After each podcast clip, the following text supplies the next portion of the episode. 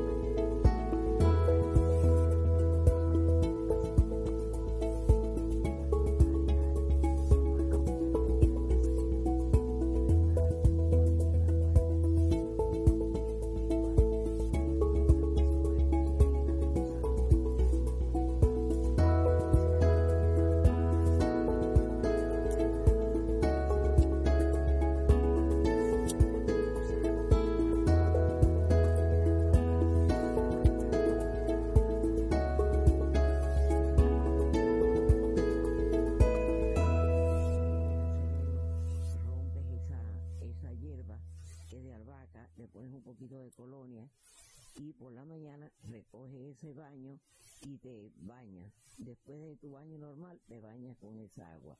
Eso es magnífico para limpiar tu aura espiritual. Eso te quita cualquier imperfección negativa que haya en tu, en tu astral y limpia muchísimo. Siempre le viene muy bien a las personas los baños de, de albahaca, porque la albahaca es del Santísimo Sacramento del altar, una planta que está bendecida, porque las plantas también son plantas que son positivas y son negativas. Hay una planta que se llama también eh, Y dependiendo de la persona, ¿no? También, ¿no? Se usa la- bueno, no, la albahaca la puede llevar todo el mundo. Todo el Por eso mundo, te ah, digo que la albahaca sí es algo muy sano, que la puede usar todo el mundo. Como hay otras plantas también que se llama poderosa, la, la siempre viva, siempre viva se llama así. Uno le llama de una manera, otro de otra, pero el nombre es siempre viva, es una, hier- una planta verde que tú la deshojas, esa no se hierve, esa la deshojas también y la pones al agua con colonia al sereno y te bañas con eso. Prodigiosa, le dicen en algunos lugares. Y se llama siempre viva, pero es la misma planta. Eh, esa no se hierve, esa se, se rompe, se pone, se aprieta bien, se le saca el zumo y se pone también al sereno. Muy planta magnífica para limpiar. Eso es hasta para los niños. Cuando los niños no duermen bien, tienen problemas de, inquietud, de sueños, toda esa serie de cosas, porque la casa está cargada, da esos baños. También sirve lo que es la albahaca y la colonia, sirve con el agua serenada para limpiar lo que es el área de la puerta, el umbral de la puerta. Con eso, tú lo lavas por la mañana, agua serenada y es magnífico. Te entra todas las buenas energías y se retira todas las malas energías. Y cualquier tipo de colonia María podemos usar. Sí, en la colonia nosotros usamos mucho la 1800, usamos el agua Florida. Yo le tengo mucha fe al agua Florida. Le tengo mucha fe a una, una, un perfume que se llama Pompeya, que son eh, colonias espirituales completamente, que es nada más para la parte espiritual. Eso se hace también para despojos espirituales, cuando tú vas al frente a la bóveda, te lo pones y te vas despojando. Eso limpia mucho tu aura espiritual. ¿Y cuál es la mejor hora para hacer estos baños espirituales? Perdón. ¿Cuál es la mejor hora para hacer estos baños Yo espirituales? diría que cualquier hora, cualquier Mm. hora es muy buena. Siempre es bueno ponerla al sereno, lo que es los baños que te dije anteriormente de albahaca prodigiosa.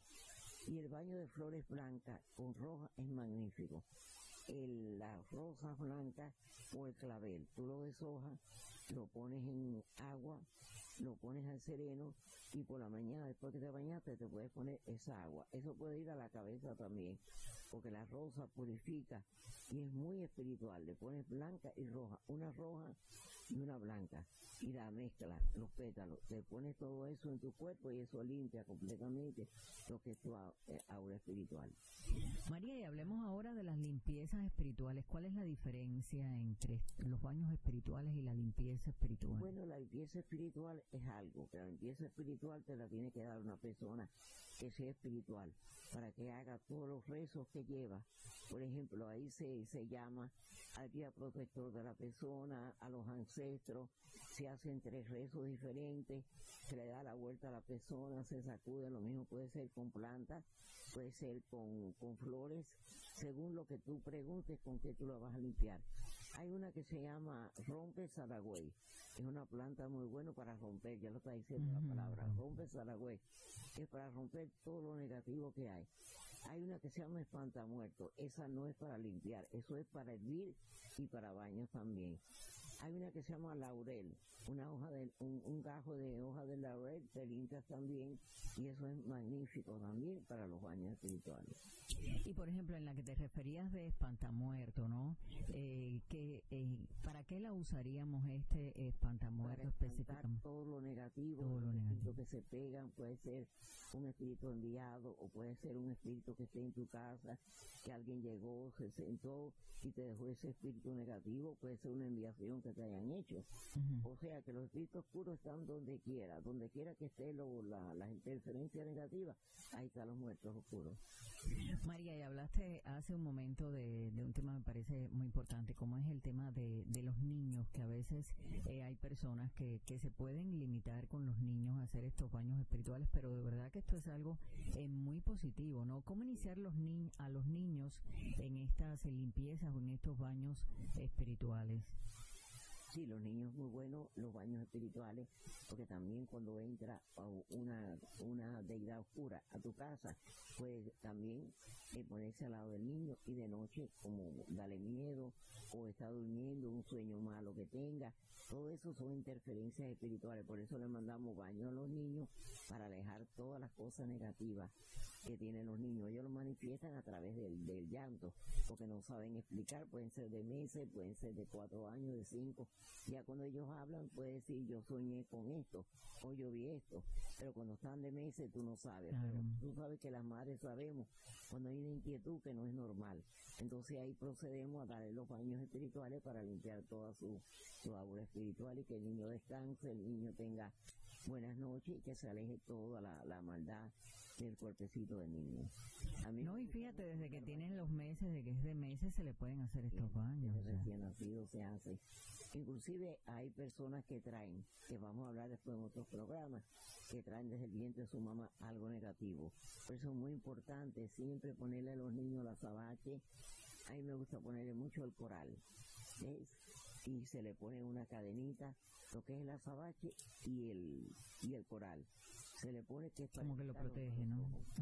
Y el día que se rompa, eso lo retira, no lo vayas a arreglar, eso lo bota, porque eso es señal de que recogió algo.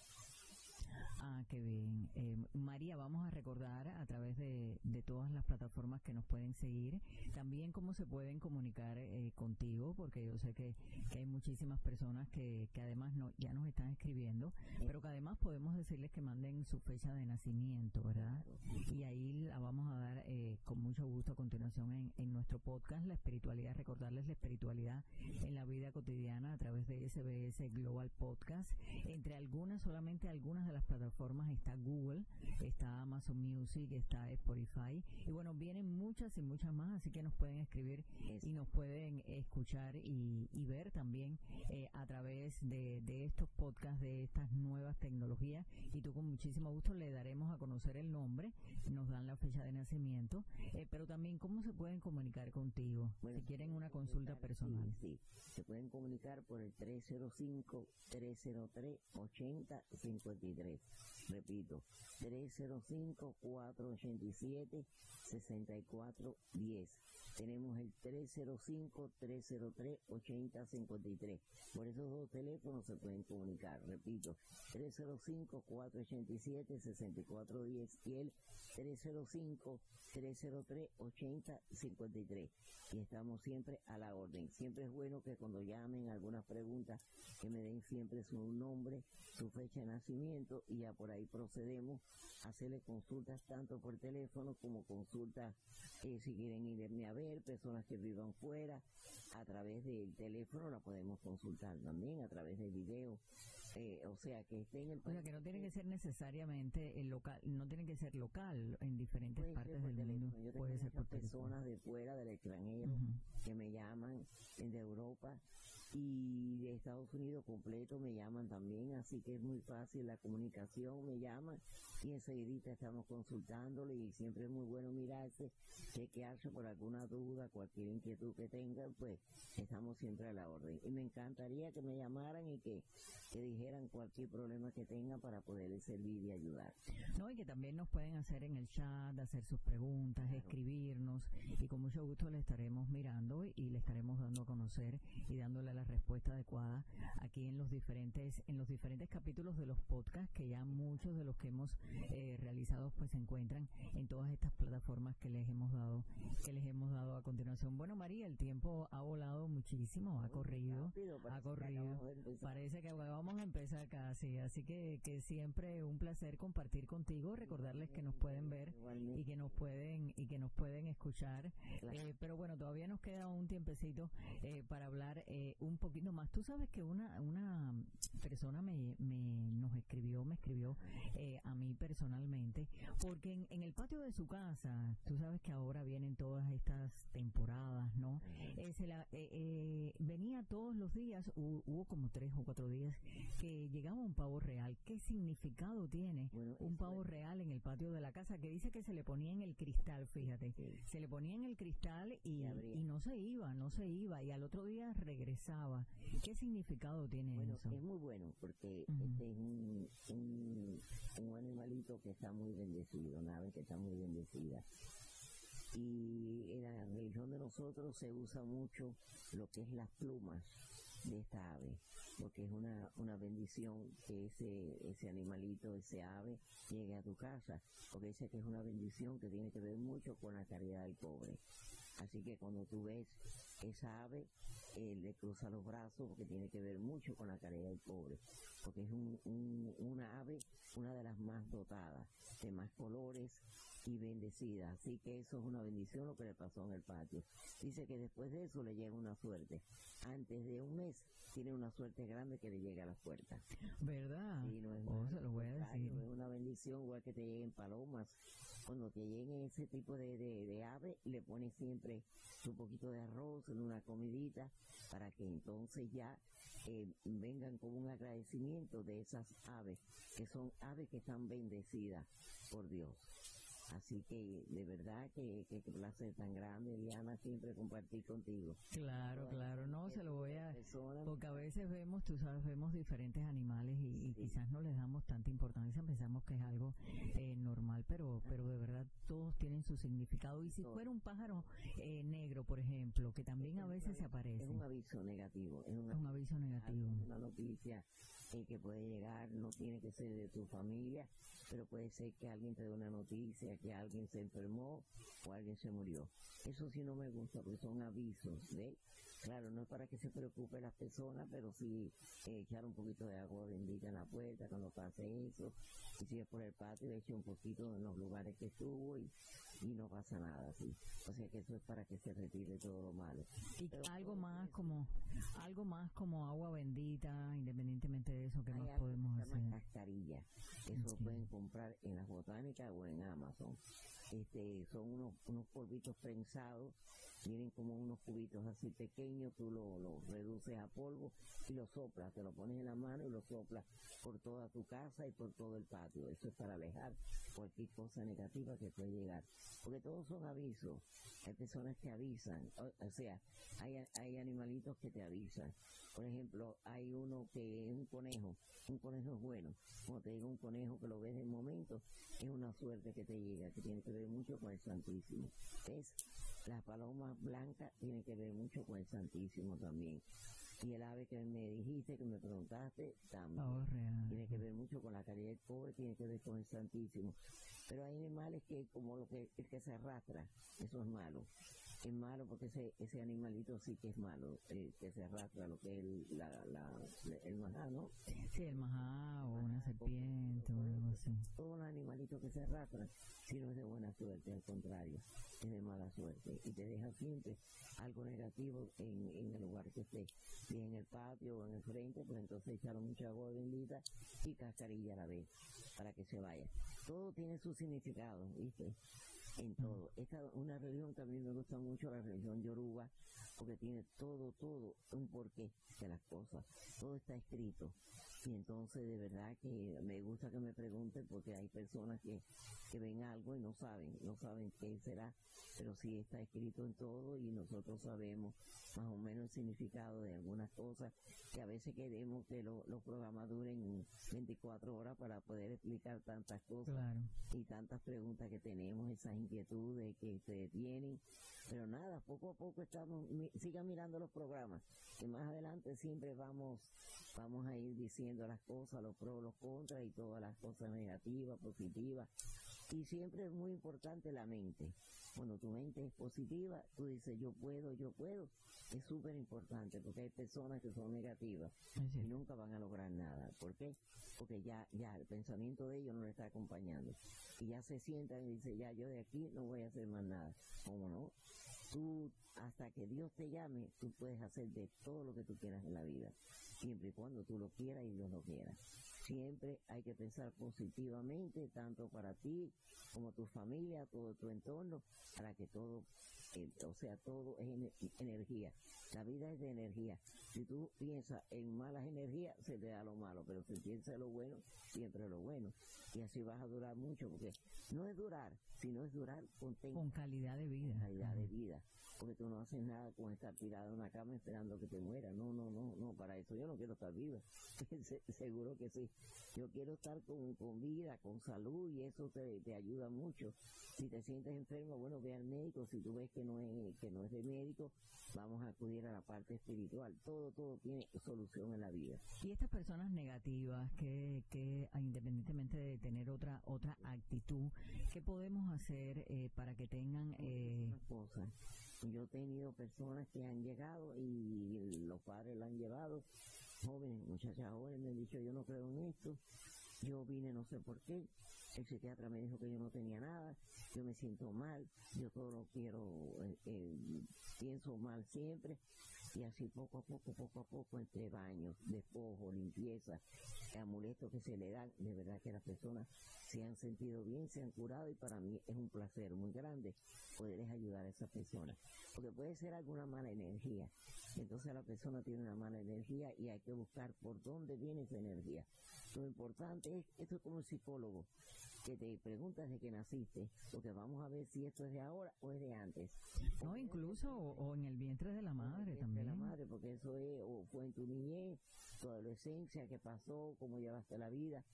El, el santo te hace como una investigación espiritual, que por los signos, por los números, ya sabemos qué es lo que pasó contigo, lo que está pasando y lo que va a pasar. Por eso es muy interesante las consultas, porque no hay que preguntarle a la persona, nada más que diga sí o no. Yo le digo a la persona, no me cuente nada, dígame sí o no, hay esto, sí o no. Y entonces ya ahí más o menos podemos laborar y sabemos qué es lo que tenemos que hacer con la persona. Si es que la persona tiene algo eh, desde el vientre de la mamá o lo tiene los años y todo sale ahí en la consulta.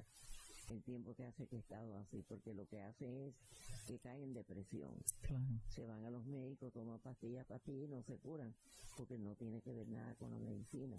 Es un problema espiritual que tiene y de eso es muchísimo, muchísimo. No, y qué bueno que tocas eh, ese tema y quizás en otros podcasts lo podemos eh, ampliar un poquito más, María, el tema de la depresión que, que las personas a veces eh, lo toman muy ligeramente, pero hay, hay sus diferencias entre lo que es la depresión y lo que es un sentimiento de, de tristeza y que puede llevar hasta un suicidio. O sea, no le damos importancia muchas veces a la depresión, pero, pero hay que de verdad tratarla a tiempo. Ahí donde hay que, chequear porque hay personas que tienen familias que se suicidaron.